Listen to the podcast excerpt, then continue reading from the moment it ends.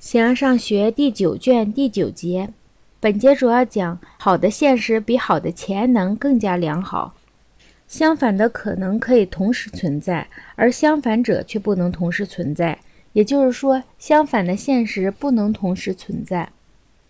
把潜在的事物带进现实，就可以发现它们，因为思想就是一项现实活动。也就是说，潜能由现实而得知。人们就是通过这样的方式得到知识的。形而上学第九卷第九节，从下面明显看出，好的现实比好的潜能更加良好，更加荣耀。说一个东西能够健康，这个东西同时也能够生病。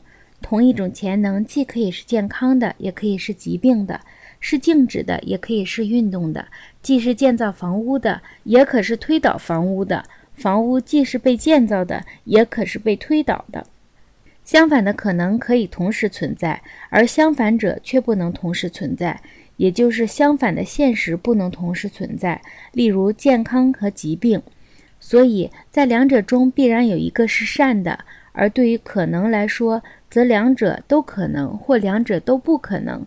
所以现实当然更加良好，在那些恶的事情上。目的和现实必然比潜能更坏，因为同一可能的东西可能是相反者双方，所以恶显然不在事物之中，因为恶在本性上是后于潜能的，所以对于那些来自本源的东西、永恒的东西，既没有邪恶，也没有错误，既没有缺损，也没有破坏，因为破坏是诸恶之一。几何上。通过现实发现一些图形，因为人们是通过分析发现它们的。若分析过了，事情就会明白。然而现在分析还是潜在的在那里。为什么三角形的内角之和等于两个直角？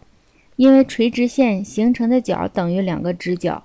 如若把和边相平行的线画出，人们会立刻清楚地看到这点。为什么在半圆形中的角总是直角？若设三条线相等，以两条线为底，而一条线垂直于底边，知道上一命题的人也会清楚。所以，把潜在的事物带进现实，就可发现它们。这是因为思想就是现实的活动。